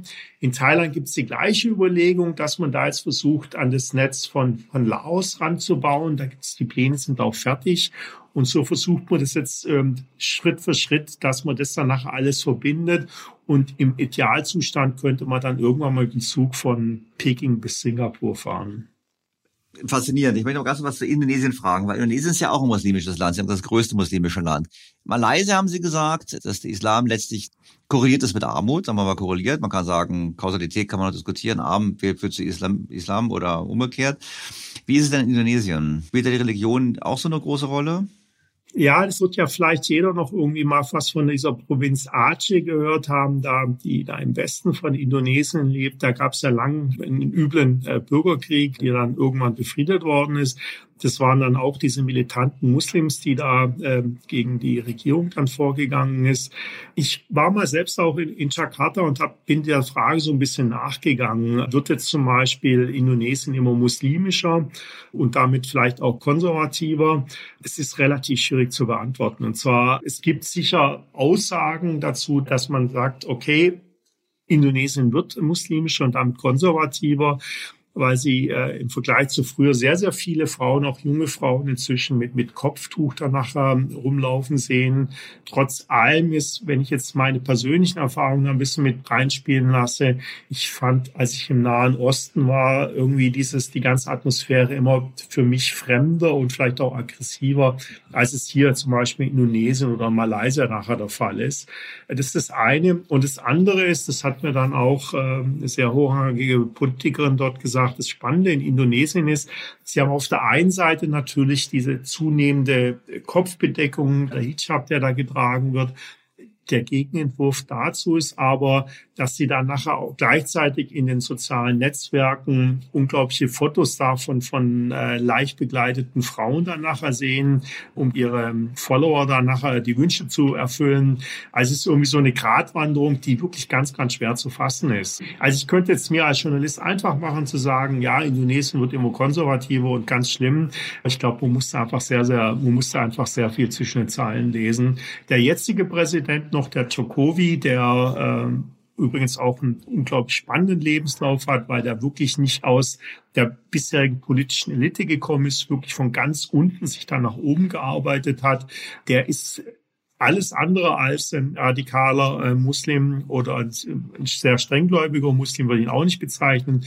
Was er halt gemacht hat, um dann nachher ähm, zum Beispiel auch die Moslems auf seine Seite zu bringen, ist, dass jetzt sein Vizepräsident, der kommt eher dann aus der konservativen Ecke. Deswegen ist also diese Gemengelage, auch wie die Regierung zusammengesetzt sind, wer da welche äh, Ministerien bekommt, auch immer sehr, sehr wichtig, um zu sehen, in welche äh, Richtung dieses Land tendiert. Aber wie gesagt, äh, ich sehe jetzt ähm, Indonesien und nicht in den radikalen muslimischen Staat abdriften, ganz sicher nicht. Wie ist es eigentlich, wenn man jetzt die Situation betrachtet? Es klingt eigentlich ganz optimistisch. Wir haben eigentlich eine gute wirtschaftliche Entwicklung. Ist das noch ein bisschen so eine Folge von der Asienkrise? Ich meine, die Asienkrise ist lange her, da waren sie lange nicht in der Region. Aber haben die Länder daraus gelernt im Sinne von, wir verschulden uns nicht so sehr im Ausland, wir machen eher eine langfristig orientierte Wirtschaftspolitik oder hat das nichts miteinander zu tun? Also die Asienkrise ist, glaube ich, äh, die hat wahrscheinlich die schlimmsten Narben in Korea hinterlassen. Das hat das Land sehr, sehr lang und sehr, sehr schwer zu verarbeiten gehabt. Also Sie kennen ja diese Geschichten aus Korea, dass damals sogar die älteren Leute den Goldschmuck der Familie gesammelt haben, um den Kredit ans IMF dann nachher zurückzuzahlen. Sagt allerdings auch viel über das äh, koreanische Gesellschaftssystem aus. Hier würde ich jetzt sagen, äh, ist die Asienkrise jetzt nicht mal dieses Riesenthema. Momentan ist hier dieses Thema eigentlich, wie komme ich nach der Pandemie wieder voran? Und das sind nach wie vor einfach, äh, also die, die, die Länder erholen sich nicht so gut und so stark, wie man es eigentlich erhofft hatte. Und erschweren kommt momentan noch dazu, dass jetzt durch die wirtschaftlichen Probleme in, in China na, auf der Nachfrageseite ein weiteres Problem haben. Ähm, das schwächt gerade auch das Wachstum, was den Export angeht, dieser Länder doch sehr stark ab. Wie ist es eigentlich die Sicht dieser Länder auf die Welt? Ich meine, orientieren sie sich an China oder orientieren sie sich auch an Europa? Spielt die EU, spielt Deutschland in der Region eine Rolle oder ist es einfach von der reinen Dominanz Chinas her, dass sie sich eher nach China orientieren? Also an China kommt man natürlich einfach nicht vorbei hier. Das ist allein schon geografisch ähm, dann gibt es ja in jedem Land eigentlich immer wieder chinesische Minderheiten, die teilweise auch sehr große Gräueltaten erleiden mussten. Ich denke da nur an Indonesien 1965, äh, als da wahrscheinlich bis zu einer Million Menschen massakriert worden sind. Übrigens auch wahrscheinlich mit Unterstützung von der, vom CIA. Also China ist omnipräsent. Es ist heute mit Abstand der wichtigste Handelspartner. Ähm, das hat sich innerhalb von wenigen Jahren rasend schnell entwickelt. Äh, das sprich, an China kommt kein Land hier in Südostasien vorbei vorbei. Der zweite Punkt ist diese Belt and Road Initiative, ähm, die hier auch omnipräsent ist. Es ist ein Riesenbedarf an Infrastruktur in der Region vorhanden. Deswegen ist das äh, die ganze Initiative eigentlich auch für die Region in Segen. Ich muss dazu sagen, im Gegensatz zu ähm, den meisten meiner Kollegen bin ich ein großer Freund der Belt and Road Initiative, auch wenn ich sagen muss, ähm, es muss nachjustiert werden, aber ich glaube, die Idee an sich ist gut. Und das andere ist natürlich, man befindet sich auch immer stärker im Spannungsfeld mit dem Konflikt mit den Vereinigten Staaten, also der Konflikt China und Vereinigte Staaten. Und was man da auch hier ganz klar spürt, ist, man will sich eigentlich nicht auf irgendeine Seite schlagen, weil man nur versucht, weiterhin irgendwie mit den Chinesen klarzukommen, auch wenn man über die wegen den Vorkommnissen im, im südchinesischen Meer, wo sich die Chinesen teilweise unglaublich äh, ja äh, also einfach schlecht benehmen, versucht man trotzdem klarzukommen. Gleichzeitig versucht man natürlich auch von den Amerikanern zu profitieren, zum Beispiel was jetzt ähm, sowas wie Sicherheitspolitik angeht. Man hat ja hier, dass die Philippinen, die Indonesier, auch die, äh, die, die äh, hier in Singapur äh, immer wieder auch Militärübungen mit den Amerikanern machen, sprich die spielen hier eine sehr starke Rolle, auch militärisch. Ähm, man hofft noch stärker dann vielleicht von den Amerikanern wirtschaftlich eingebunden zu werden.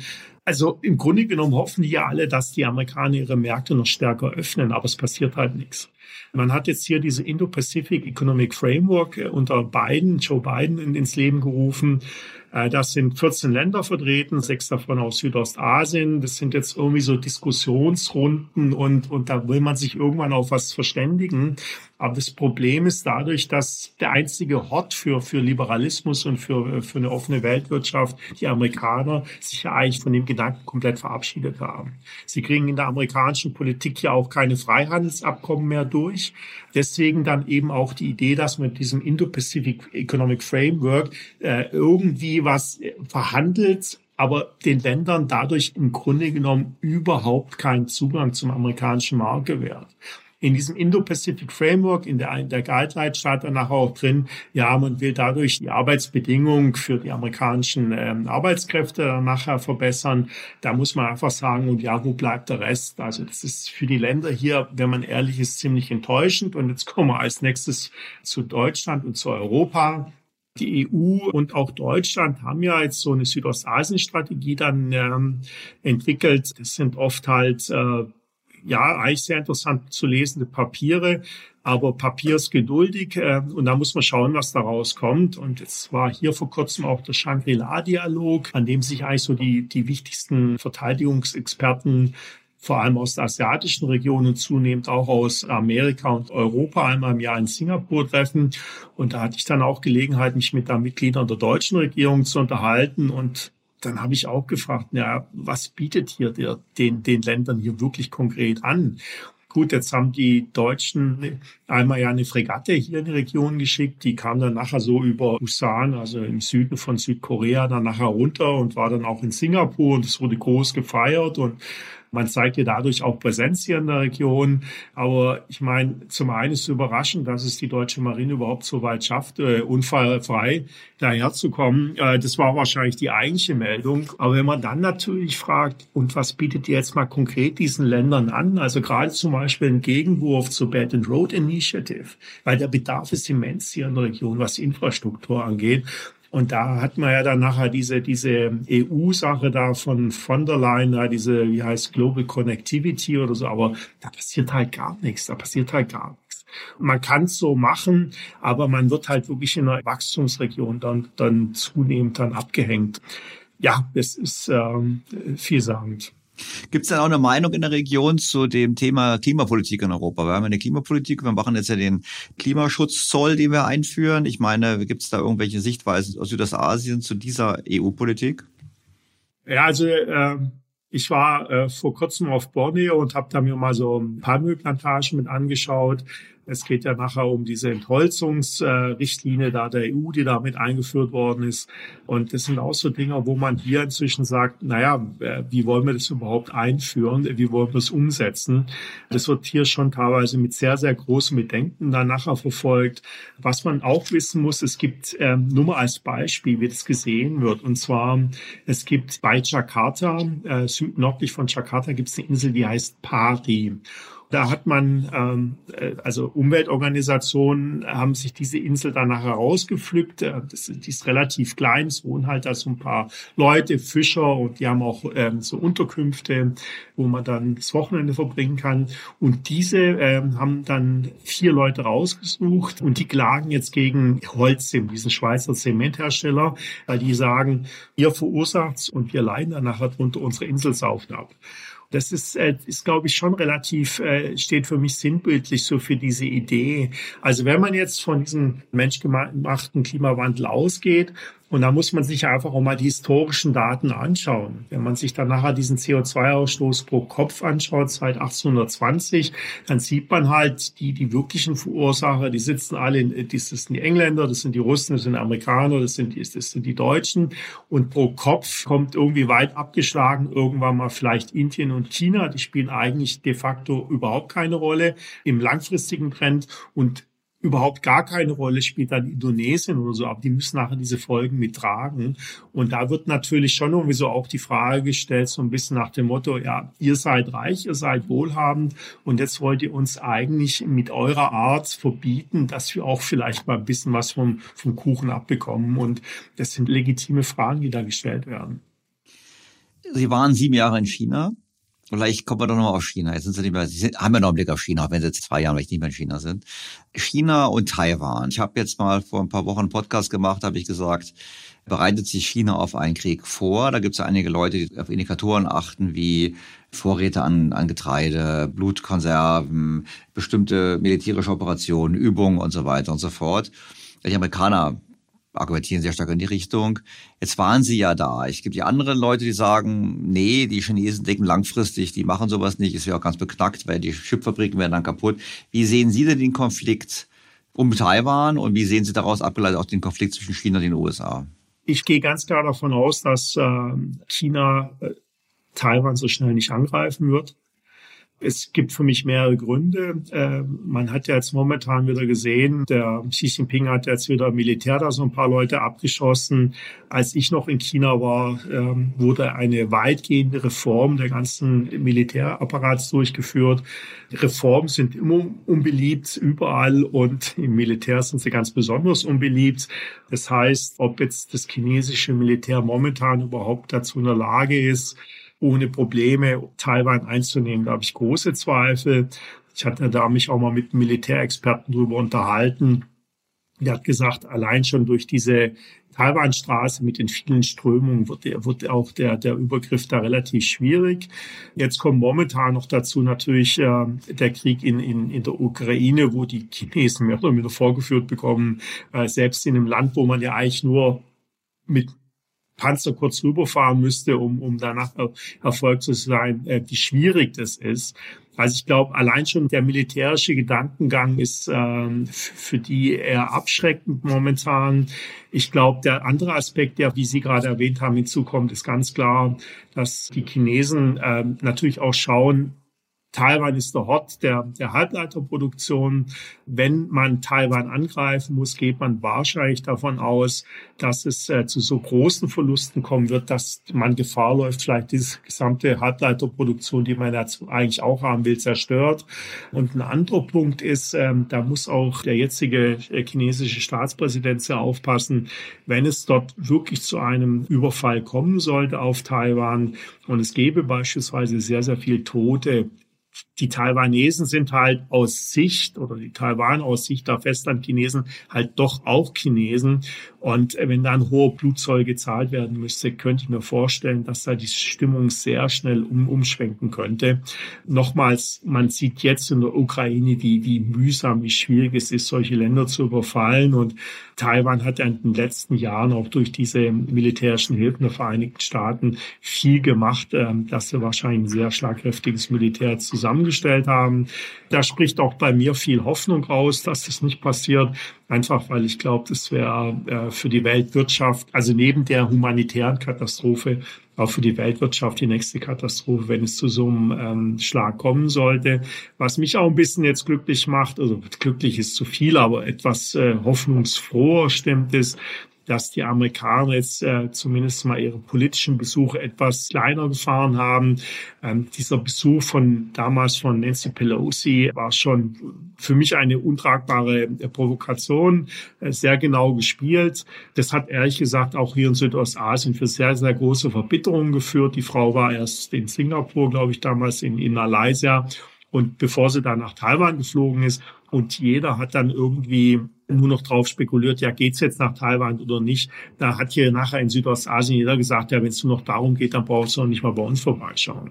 Nochmals, es dürfen halt keine weiteren Provokationen der Amerikaner folgen.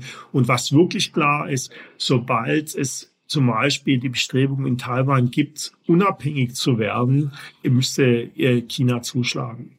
Da hätte auch die kommunistische Partei überhaupt keine andere Wahl. Was heißt es unabhängig werden? Man sind ja jetzt eigentlich unabhängig. Also was ist also im Prinzip nochmal also, also laut zu erklären oder wie muss man sich das vorstellen? Genau, also sagen, äh, bisher ist es ja so, ähm, Taipei und Peking sagen ja beide eigentlich, es gibt nur ein China. Wir müssen uns nur darauf verständigen, welche Regierungsform da das richtige China ist. Und wenn man ehrlich sind, das ist auch, was die Deutschen sagen, das ist auch, was die Amerikaner sagen. Dieser Status ist ja von allen anerkannt. Also bis auf zwölf Länder, die noch diplomatische Vertretungen mit Taiwan haben. Die anderen Länder haben ja damit gesagt, okay, wir erkennen nur äh, das Festland an äh, und damit bekennen sie sich auch zu diesem Ein-China-Prinzip.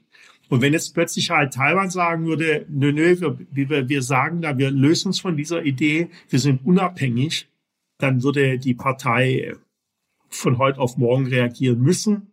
Einfach, weil dieses ganze Thema Taiwan ist auf dem Festland ein heikles Thema. Also da kann man selbst mit den gebildetsten Leuten, was ich da dann auch versucht habe, um Taiwan zu reden, da kommt überhaupt keinen Schritt weiter. Es ist für mich äh, surreale Diskussion, die ich da geführt habe. Da haben mir eine junge Frau, die in Oxford studiert hat, hat mir erzählt, ach, das ist mir egal, das sollte irgendwie niedergebombt werden. Hauptsache, es gehört wieder zum Festland. Und solche, ich habe dann immer nur gesagt, naja, wenn jetzt Bayern sich für unabhängig erklären würde in Deutschland, dann wäre es wegen des Bieres schades, aber sonst wäre mir das irgendwie alles ziemlich egal. Aber das sind Argumente, die man überhaupt, also auch bei dem einfachen Chinesen nicht weiterkommt. Deswegen, wenn die sich unabhängig erklären sollten, muss die Partei reagieren, weil sie sonst ein absolutes Glaubwürdigkeitsproblem hätte.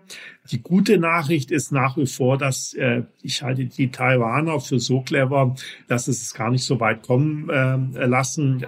Ich kann auch wirklich verstehen, dass die glücklich sind auf ihrer Insel. Ich, ich war da selbst zweimal. Ich finde, die haben ein tolles politisches System. Die haben eigentlich ein funktionierendes Gesellschaftsmodell, dass sie sich nicht einverleiben lassen wollen, verstehe ich vollkommen. Äh, wie gesagt, glaube ich, die Amerikaner würden auch gut daran tun, dieses Ganze deutlich äh, runterzufahren. Damit würde man vor allem Taiwan selbst am meisten helfen. Herr Müller, bevor wir zum Schluss kommen, vielleicht noch ein kurzes Wort zur wirtschaftlichen Lage in China. Okay, Sie sitzen in Singapur, aber Sie haben es mit verfolgt Sie kennen die Situation. Ich meine, es gab eine riesen Immobilienblase, es gibt eine sehr hohe Verschuldung, auch eine hohe Staatsverschuldung, wenn man die, die Provinzen mitrechnet. Wir haben demografischen Umbruch, wir haben schrumpfende Erwerbsbevölkerung. Ist China im Prinzip am Zenit und wird jetzt relativ absteigen? Nein. Also äh, diese Immobilienblase, die kann wirklich eigentlich niemand überraschen. Ich kann nur erzählen, es war äh, als ich da in einem Land rumgefahren bin, äh, da sind überall Baukräne gestanden, es wurde gebaut wie wild. Dieser Bedarf ist jetzt gedeckt, ähm, vor allem weil ja auch die Bevölkerung schrumpft. Ich sehe das sogar als momentan Construction-Sektor, und zwar hat einen riesen äh, Anteil an der Wertschöpfung in China als riesige Chance, weil man jetzt vielleicht dieses Geld dann irgendwann, das bisher vielleicht Immobilienprojekte geflossen sind, in produktivere Investitionsmöglichkeiten nachher reinschieben kann. Das sehe ich als Riesenchance an. Das große Problem ist halt, äh, wir haben ja irgendwie alle so diese Idee, äh, da ist da irgendwie die Partei, die hat die Planwirtschaft und dann wird äh, im Grunde genommen, die können das über Nacht irgendwie, wenn sie wollten, können sie es ändern. Aber das grundlegende Problem ist, ich sehe auch diese Demografie nicht so als Riesenthema an. Sie müssen auch sehen, die, die reagieren schon sehr stark drauf. Ähm, Im vergangenen Jahr, wenn Sie in der, im Bereich äh, Industrieroboter der größte Nachfrager zwischen China weltweit. Da geht sehr, sehr viel in die Automobilproduktion rein. Da versucht man ganz klar, da jetzt schon die Arbeitskräfte, die nicht mal da sind, dann nachher zu ersetzen durch Roboter.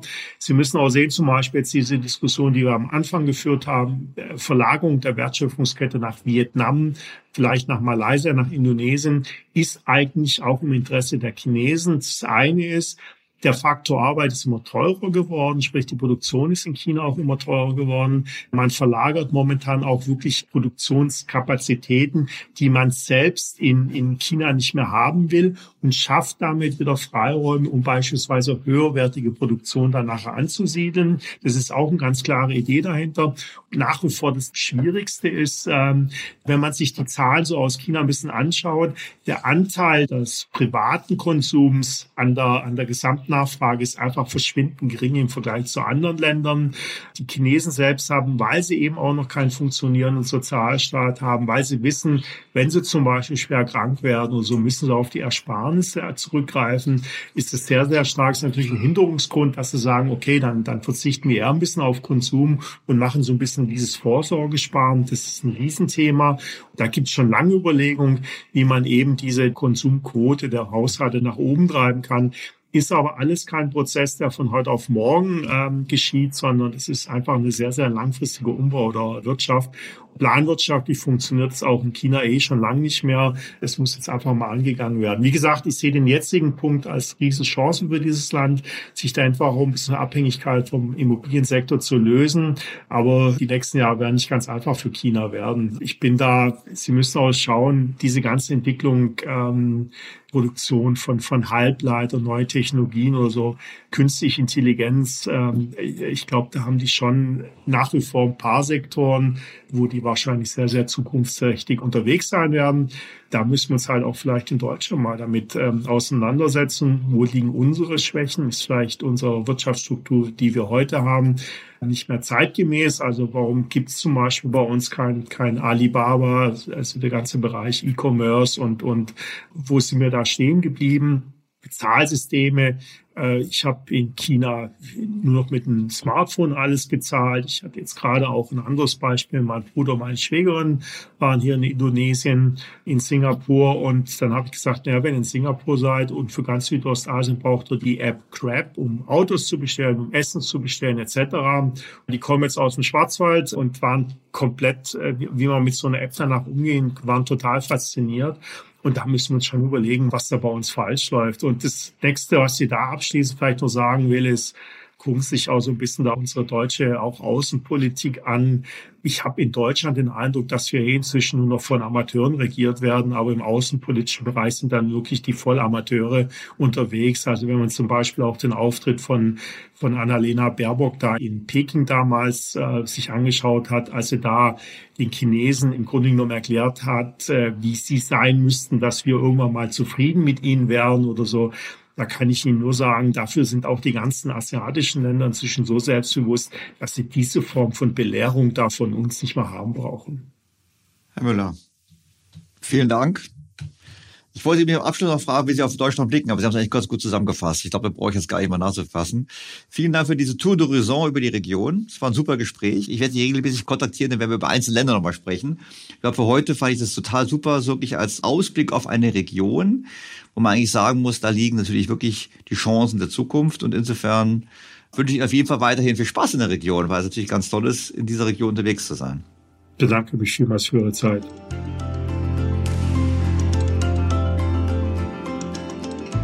Ich denke, wir können es so auf den Punkt bringen.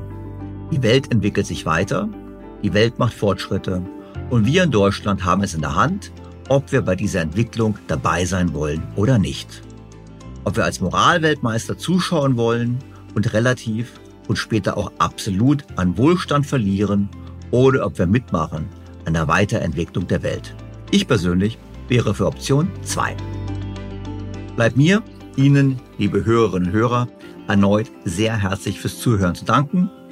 Ich freue mich wie immer auf Feedback, Fragen, Kritik und Anregungen und auf ein Wiederhören am kommenden Sonntag. Ihr Daniel Stelter.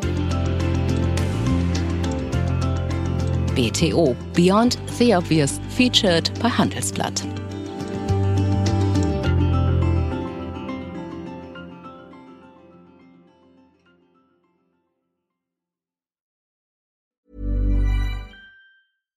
BTO Beyond the Obvious mit Daniel Stelter beginnt sofort.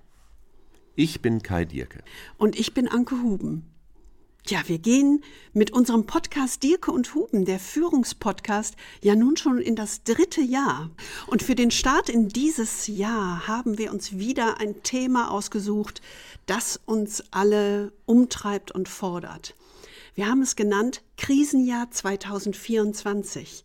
Eine Frage der Haltung. Ja, und wenn man auf 2023 zurückguckt, muss man ja sagen, es war wirklich ein sehr forderndes Jahr für alle. Und mal ehrlich, wenn wir jetzt auf 2024 gucken, das wird uns wohl eher mit noch mehr Unsicherheiten konfrontieren. Die englische Wirtschaftszeitschrift Economist nennt das so schön Perma-Vocation, also ein Zustand permanenten VUCAs. Das ruft geradezu nach einer Haltung der trotzigen Dennoch-Zuversicht des ja. Camuschen Sisyphos. Allerdings. Und deshalb wollen wir Sie zu Beginn dieses Jahres mit einem etwas anderen Blick auf Ihr Selbst inspirieren. Es geht um die Kultur der Performance und die Kultur des Charakters, um ein neues Modell der Lebensphasen und uns als raffiniertes Tier. Ja. Ha, es geht um Adam 1 und um Adam 2. Was das ist? Na, hören Sie doch mal rein. Sie finden alle Folgen unseres Podcasts in Ihrer Podcast-App unter Dirke und Huben, der Führungspodcast. Auf unserer Website dirkehuben.com und in den Shownotes dieser BTO-Folge. Wir freuen uns auf Sie. Und bis dahin wünschen wir Ihnen viel Freude am Führen. Und jetzt geht es weiter mit Daniel Stelter in BTO. Was ist noch besser als ein guter Plan?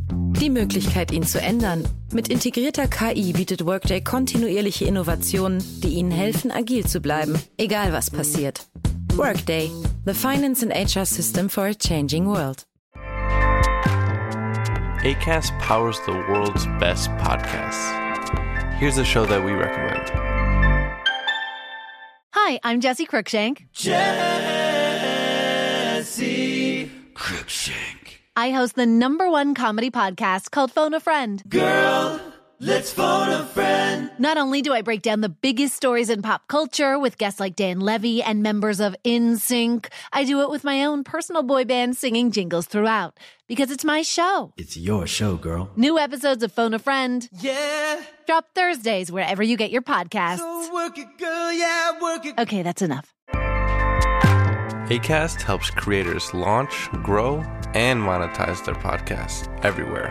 ACAST.com.